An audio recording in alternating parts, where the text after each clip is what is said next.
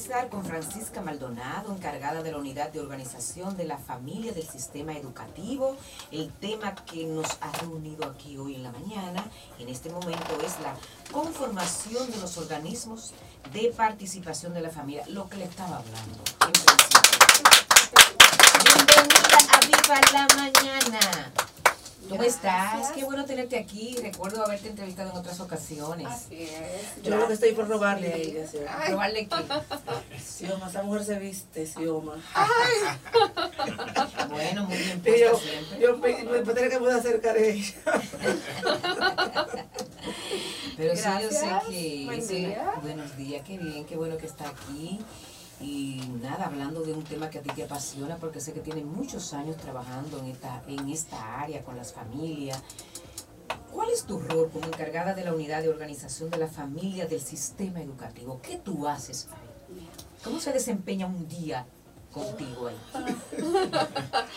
Bien, buen día a todos los radioescucha, en especial a los padres, madres y tutores del sistema educativo dominicano. Eh, un abrazo especial a aquellos que forman parte de ese quehacer del sistema educativo. Pues eh, te cuento, ¿qué hago? ¿Cuál es mi rol?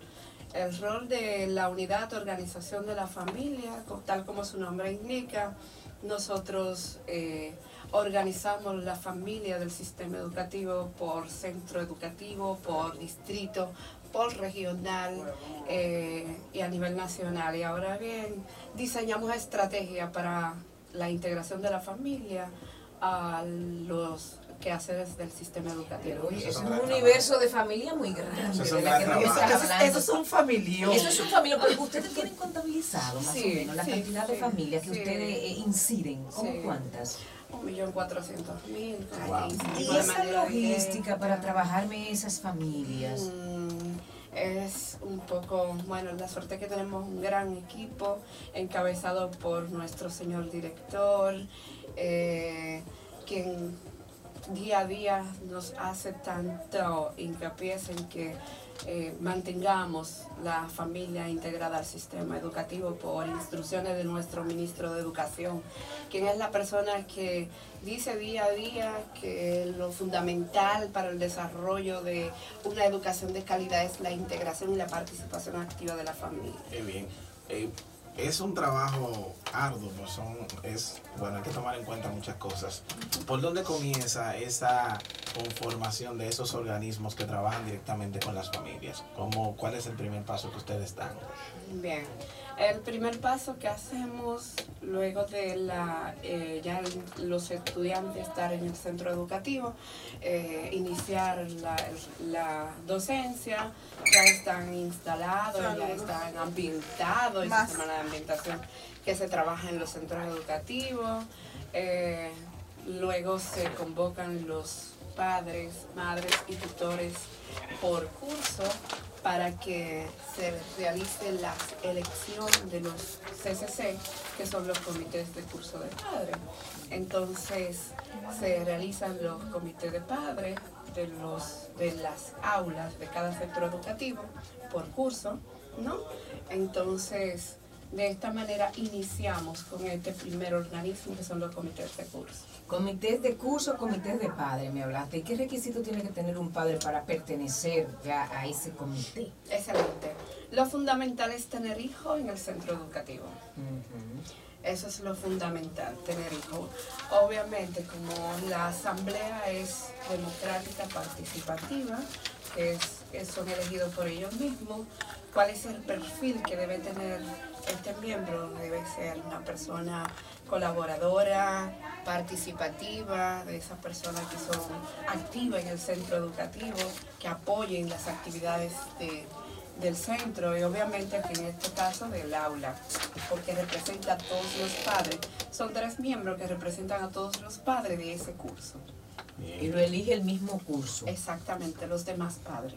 ¿Un presidente seguro? ¿Compuesto cómo está ese comité? Coordinador. Un presidente y dos coordinadores. Coordinador de curso. Luego pasamos donde existe el presidente en la asociación de padres, que ya luego ese es el segundo organismo que formamos en el, en el centro educativo. Pero la Asociación de Padres tiene una fuerza poderosa también para hacer muchas cosas, porque yo veo que hay muchas que son muy buenas, muy activas y producen muchos cambios en, los, en el entorno donde se desenvuelven. ¿Qué, tú, ¿Qué experiencia tú tienes ahí? Este, ¿Nos puedes contar, este, Francisca, sobre esto? Excelente. Yo creo que al principio decías cuál es mi función, cuál es el rol. Yo siempre he dicho, yo creo que tengo la parte más delicada del sistema educativo. Para mí la familia, representar la familia que noblemente eh, representa es la parte más delicada del sistema. ¿Por qué? Porque el primer actor del sistema es la familia, sin duda alguna. Muchos dicen los docentes, los estudiantes, no, porque el, el, padre es quien lleva al niño al centro, es el primero que llega al centro. Por tanto, para mí es el primer actor, es el fundamental. Entonces, eh, la sociedad de padres tiene desde su marco, tiene mucho poder claro. Y quiero resaltar en este medio que para nosotros la sociedad de padres, como es la aliada fundamental del proceso, son aliados de los directores de centro, son aliados fundamentales para acompañar todas las actividades propias del centro, que sean eficaces, que sean efectivas, que se desarrollen a cabalidad. Y ellos tienen mucho poder siempre y cuando las cosas le hagan para el bien de la eh, calidad de la educación de, no y aliados en la comunidad. Cuando hay un problema en la comunidad que afecte al sistema educativo de ahí de ese entorno que afecte a ese liceo esa escuela eh, juegan un rol estelar. Si hay una junta de vecinos si hay una reunión llaman a ese presidente de la de esa escuela porque casi siempre tiene la solución. En ese sentido de los roles, ¿cuál es ese objetivo fundamental que tienen estos organismos eh, en cuanto a su incidencia en, ese, en los centros educativos? Bien, su rol fundamental es en el sistema educativo de la sociedad de padres, obviamente. Eh, eh, son parte del equipo gestor del centro. Por tanto, con ellos deben buscar soluciones, soluciones en conjunta con el, con el director del centro de las necesidades existentes de ese centro educativo. Entonces deben estar permanentemente buscando, viabilizando, cuidando. Esos actores para nosotros como sistema son fundamentales, porque ellos deben velar no solo por la calidad de la educación, sino también por la planta física, por los materiales. Incluso yo tengo experiencias maravillosas de los miembros de la de las ATMAE, que son sus siglas. Yo tengo experiencia maravillosa de estos miembros en tiempos de pandemia. Fueron quienes nos acompañaron, en especial a mí en la distribución de las raciones alimenticias, junto con unos kits que distribuimos desde la Dirección de Participación Comunitaria de Higiene Bucal para los niños y las niñas. No podían los niños ir al centro en tiempo de pandemia, pero la Asociación de Padres se encargaba de que a través de la familia esto le llegara a cada familia a cada familia en sus respectivos distritos y regionales, tanto así que como... O sea, ellos forman parte del equipo de gestión de la escuela. Exacto. De los centros. Por supuesto sí. Bueno, mira, yo tengo el ejemplo de una comunidad en Guausí, mi natal. estaba a, a, poquitos metros de la escuela un taller de mecánica y ahí soldaban, hacían mucho ruido, todas las cosas. Tuvieron que quitarlo. Sí. La asociación, porque eso no se permite. ¿Y quiénes fueron los protagonistas ahí? La, la, el ATMAE de ahí de esa escuela, se puso en conjunto también con la junta de vecinos y se tuvo que ir. Porque ¿cómo estudia un, un, un alumno con un, cerca de un ruido donde están fundiendo metales y muchísimas cosas y el moho, que la eso salud. la salud ambiental de, del espacio, ¿no?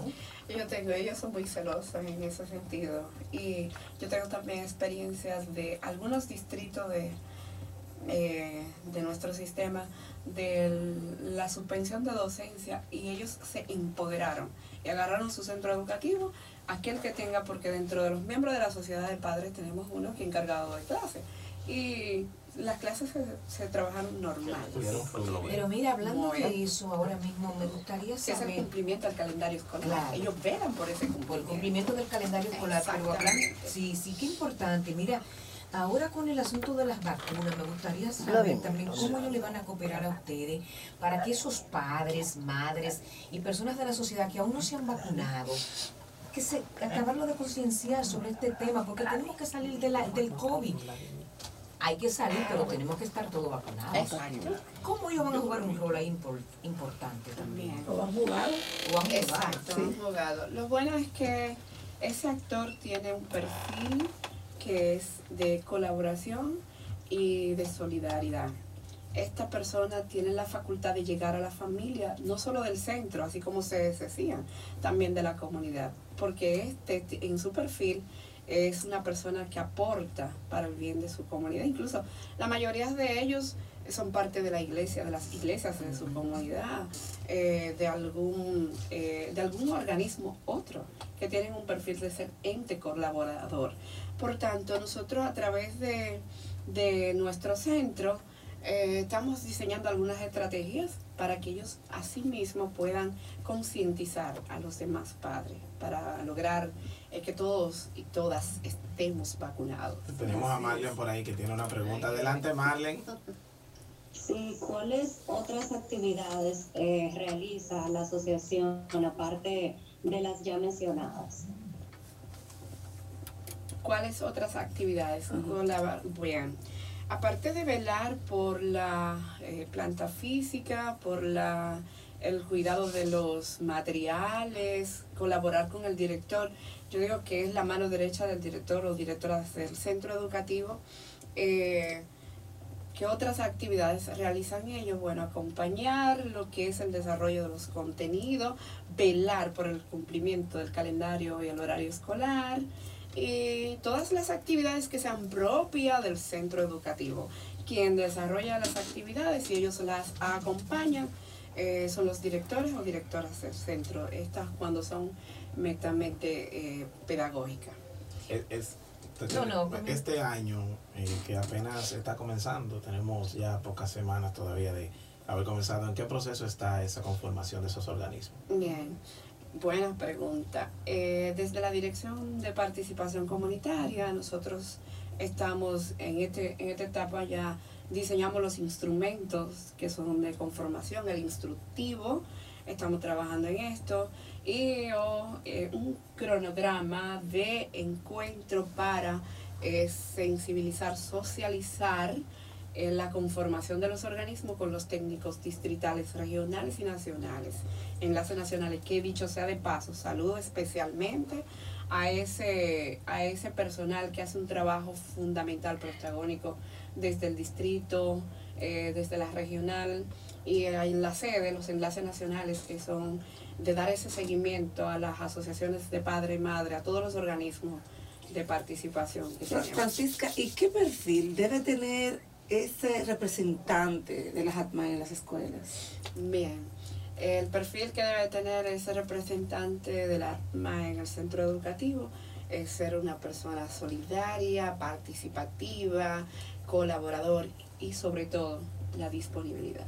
Claro, que tenga tiempo. Sí, porque, no podemos tener todo ese perfil, pero si no tenemos el tiempo, el trabajo no vale de nada. Disponibilidad y tener ese, porque yo digo, tener esa vocación de servir, porque ese perfil lo trae. O sea, yo ser colaboradora y estar dispuesta 24/7. A mí me llaman los padres, por ejemplo, a las 9 de la noche con algunas inquietudes de, de la regional 16, de las 08, de diferentes regionales del país. Y yo tengo que estar dispuesta, dispuesta 24/7 para darle una respuesta. Y yo, si no la tengo, tener, darle el compromiso de que voy a investigar para darle respuesta a ese padre, madre o tutor. Darle seguimiento. Bueno, señores, tu trabajo es bien arduo. Francisca mm, Maldonado, encargada de la unidad de organización de la familia del sistema educativo, que dijimos que esa familia es gigantesca. Hablamos de un millón y tanto. Su trabajo es arduo, también es bonito, ¿verdad? De familia. Entonces, ahora mismo, Francisca, tenemos como tres semanas que inició el año escolar lectivo 2021-2022. Tú te comunicas, ¿cuál es esa logística que ustedes siguen?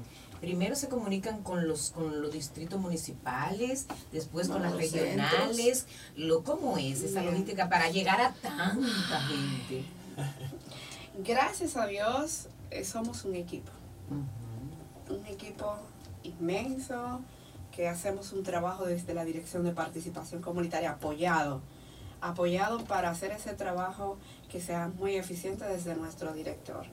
Eh, gracias especial a todos los directores de centro educativo y directora, que hacen un trabajo fenomenal. Nosotros desde la sede, por ejemplo, estamos en el proceso del diseño de los instrumentos. Esos instrumentos que ya concluí, eh, se envían a los distritos, a los distritos para que los distritos los envíen a cada centro educativo. Entonces, ya luego que concluya, que iniciamos ahora el 15, eh, la orientación a los técnicos, eh, estos técnicos ahora se reúnen, hacen su cronograma para reunirse con todos los directores. Entonces los directores empoderados que ya están listos preguntando y buscando de qué manera eh, ya inician, este, ellos asumen y realizan lo que es la, eh, la conformación con el apoyo de todos los maestros y maestras guía de cada centro educativo. Pero que sabe que el director sabe que tiene un aliado ahí con la, con la asociación de padres, imagínate. Yo, tú sabes que en mis tiempos, en mis tiempos no, no existía realmente eso, Francisco. Yo creo, yo creo que tú no te acuerdas.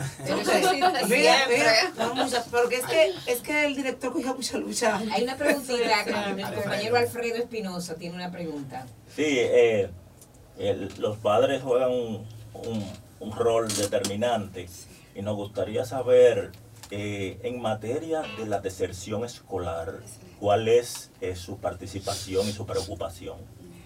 Muy buena. Bien, muy buena pregunta. Eh, la sociedad de padres debe velar por todos los quehaceres del centro educativo. Y el director de centro, acompañado en este caso con el orientador, orientadora, y le dan este, esas necesidades, dentro de esas necesidades, en cuanto a la deserción escolar y obviamente tienen ellos el compromiso de visitar a esos padres, madres y tutores donde el niño tiene esta deficiencia, eh, que ya se ha ido, que está dejando de asistir y junto al director de centro buscar esa eh, solución a esa situación, cuestión de garantizar la participación del niño y la niña en el centro educativo. Qué interesante. Mira, eh, Francisca, también ustedes, ok, se van a implementar los comités de curso ahora de padre y todo esto. ¿Cómo ustedes le dan seguimiento y al final del año ustedes evalúan lo que quedó bien y cambian lo que piensan que para el año que viene, bueno, no le funcionó? Bien, antes te voy a resaltar, el año, el año recién concluido fue un año muy especial para nosotros y por el tema de la pandemia del COVID estuvimos, eh, nos vimos en el, como en el compromiso de no conformar, sino aquellos centros educativos en donde estaba funcionando, mandar a rectificar. Eh, hicimos tres procesos, ratificamos, conformamos y reestructuramos. Ratificamos lo que se quedaron, que hicieron un buen trabajo y estaban comprometidos con el centro educativo de seguir conformamos en aquellos centros en donde el nuevo centro o eh, en donde la asociación por una u otra razón no funcionó. Y eh, reestructuramos en aquellos centros en donde faltaron unos que otros miembros para llegar a tu pregunta. ¿Qué pasa con esto? ¿De qué manera le damos seguimiento a esto? Bien. Concluido el proceso de conformación, que es el que vamos a hacer ahora entre septiembre, octubre y noviembre, en el mes de diciembre nosotros iniciamos la validación de los procesos realizados. Cuestión de garantizar que estos procesos se hayan hecho conforme a lo establecido en la 09-2000, que es la ordenanza que regula los organismos de participación. Eh, ¿Qué validamos? Que estén los miembros, ¿qué validamos? Que el miembro esté comprometido, ¿qué validamos? Que existe ese miembro, eh, que de verdad este, tenga hijos en el centro educativo y que cumpla con todo lo que se requiere para tú ser miembro de uno de estos organismos. De concluido el proceso de validación, nosotros con la familia le damos un seguimiento de orientación sobre su rol función que le corresponde. Entonces desde ahí, ya dentro de las actividades propias del centro, el técnico de participación comunitaria que tenemos en los distritos tiene el compromiso de darle seguimiento. Incluso nosotros tenemos asociaciones de padres que tienen cronograma de actividades. Y el técnico le da seguimiento. Le da seguimiento.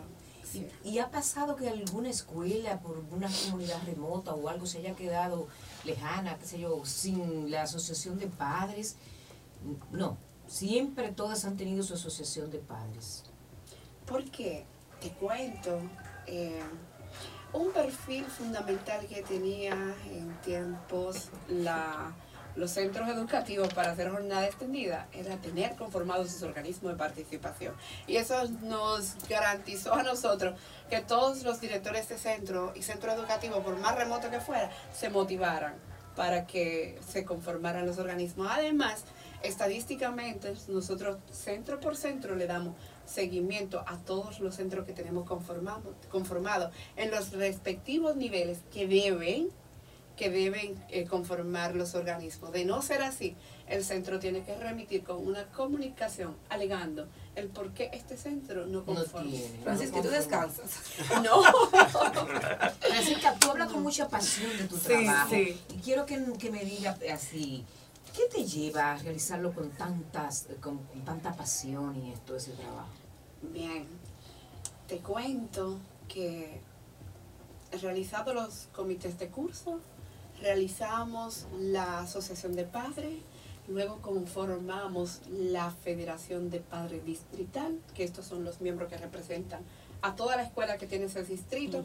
Concluimos en el distrito, pasamos a conformar una eh, federación regional, que son todos los miembros, son los nueve miembros que representan a los respectivos distritos que tiene esa regional. Eh, concluimos, no concluimos ahí, sino que de ahí pasamos a seleccionar una federación nacional de padres, madres y tutor que representa a los ocho, casi 8.000 centros educativos que tenemos funcionando. Entonces, ¿qué pasa con esto? Que ese miembro, esos miembros de la Federación Nacional pasan a acompañar a nuestro ministro en el Consejo Nacional del Sistema Educativo para, para determinar conjuntamente con esas autoridades las acciones del sistema. Entonces, ¿por qué es mi vocación de servir? Porque es un trabajo tan maravilloso acompañar a la familia. Y siento que le debemos al Estado, le debemos al sistema. Y como decía en un momento, como madre tengo un compromiso con la educación de mi hijo y de esta manera, haciendo lo que hago con mucho amor, estoy demostrando la calidad. Qué bien, qué bueno conversar contigo, de verdad, mira, me ha encantado. Ya, ya, bueno, yo pienso que ella ha dicho unas palabras muy puntuales, pero si y, eh, los micrófonos son tuyos ahora, recomendaciones, si recomendar algo, motivar, motivar dentro de lo que este tú haces. Momento. El momento, sí. Pues desde el principio mis palabras han sido, las que he resaltado han sido como muy, muy, muy puntuales, diciendo que la familia para no solo para mí, sino también para, para nuestro señor ministro y para el director de participación comunitaria, para el viceministro de descentralización y participación, es que la familia es la aliada fundamental del proceso de enseñanza-aprendizaje.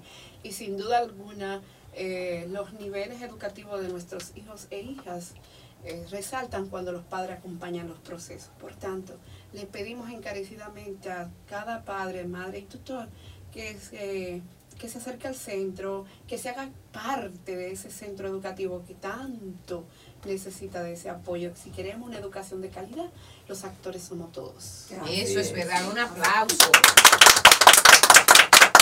Muchísimas gracias Francisca Maldonado, encargada de la unidad de organización de la familia del sistema educativo, por haber estado aquí en Viva la Mañana.